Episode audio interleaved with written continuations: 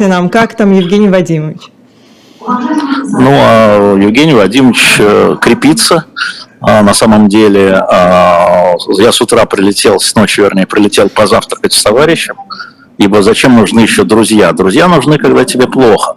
Когда тебе хорошо, можно и обойтись, что называется. Так что я сейчас уже в аэропорту лечу назад.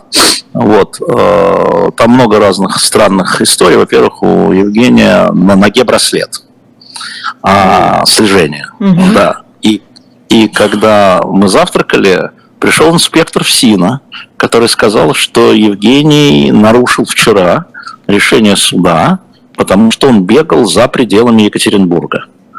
А, мы посмотрели постановление, а, ничего там ограничения по географии нет, кроме за границы, да. Угу. И вот э, как раз половину завтрака мы привели в пререканиях с инспектором.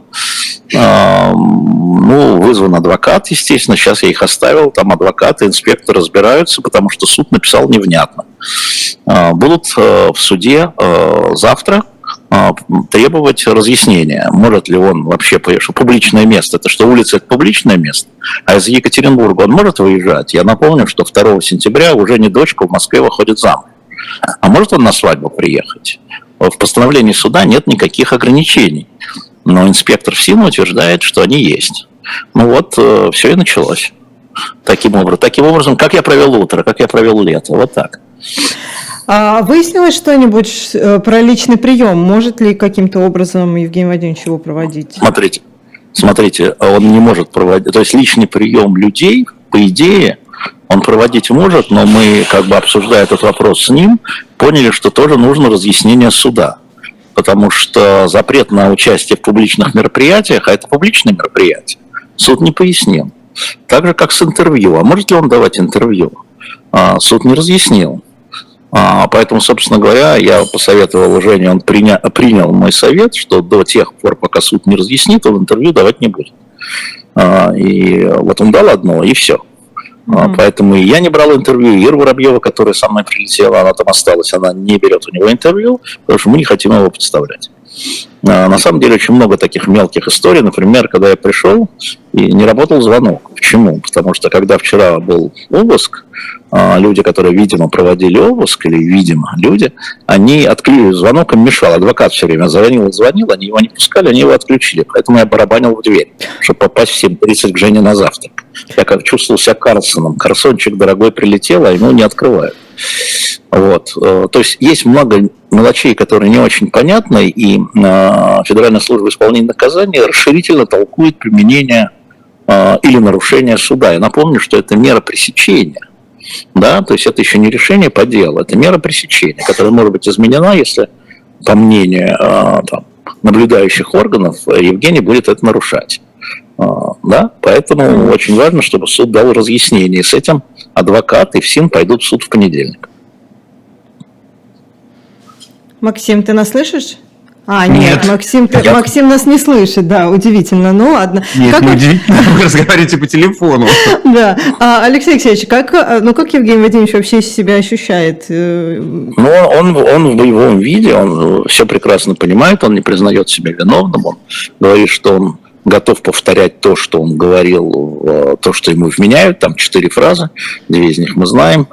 А, вот, он не чувствует себя нисколько виноватым, говорит, говорить правду – это права человека, его права, угу. и Конституция, свобода мнения защищает. Угу. Ну, это там позиция Женина понятна, он человек совершенно несгибаемый а, в этом смысле, да, он говорит правду, значит правда, все. А, ну, а так он в обычном виде, мы про книжки говорили, про Бродского говорили, ну, как мы обычно с ним говорим, так и говорили.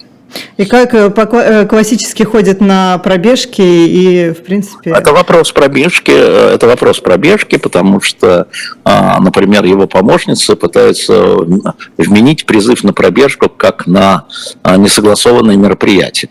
Угу. Вчерашнюю пробежку. Угу, да а, как несогласованное мероприятие. Но пробежка – это явно публичное мероприятие которой ему запрещено участвовать. Ну, я говорю, очень много... А чем, простите, пробежка говоря, отличается от э, прогулки где-нибудь э, на центральной улице? А, к пробежке призывают, а значит организовывают.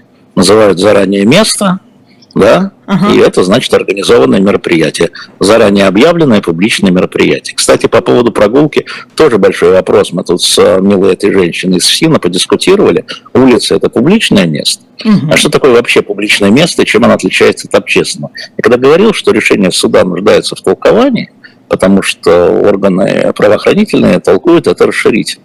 Поэтому адвокат, за- который приехал, Влад- э, Влад Владислав, Мгм. он э, в понедельник вместе с ФСИНом зайдет в суд, потому что ФСИН тоже хочет понять, объясните там, нарушил, не нарушил. Это суд решает. Мгм. И они зайдут в суд с тем, чтобы суд дал э, такое разъяснение, хотя по УПК суд не обязан давать разъяснение. В общем, специально мутное э, решение для того, чтобы можно его было трактовать как угодно. Вышел в будущем публичное мероприятие. А, ну, последний вопрос я вам задам. А, вот Евгений Владимирович сам что говорит? Э, Он ожидал, что будет вот такое решение суда? А, Евгению Вадимовичу запрещено а, общаться, поэтому что он говорит, я говорить не буду. Окей. Значит, получится, что протолковать, что а, он через меня общается, да, нарушает решение, да. А, он говорит, что он невиновен и будет оспаривать все решения, которые ведут к лишению его, ограничению его прав. Мгм. В том числе на высказывание собственных мыслей по поводу того, что происходит в Украине. А суд э, в конце сентября. Мера пресечения до 29 сентября. Мгм. Хорошо, спасибо вам большое. Э, Ждем вас в Москве, Алексей Алексеевич. Да, сегодня буду Хорошего, сейчас ловить. хорошего полета, да, спасибо, э, Спасибо. спасибо за этот рассказ.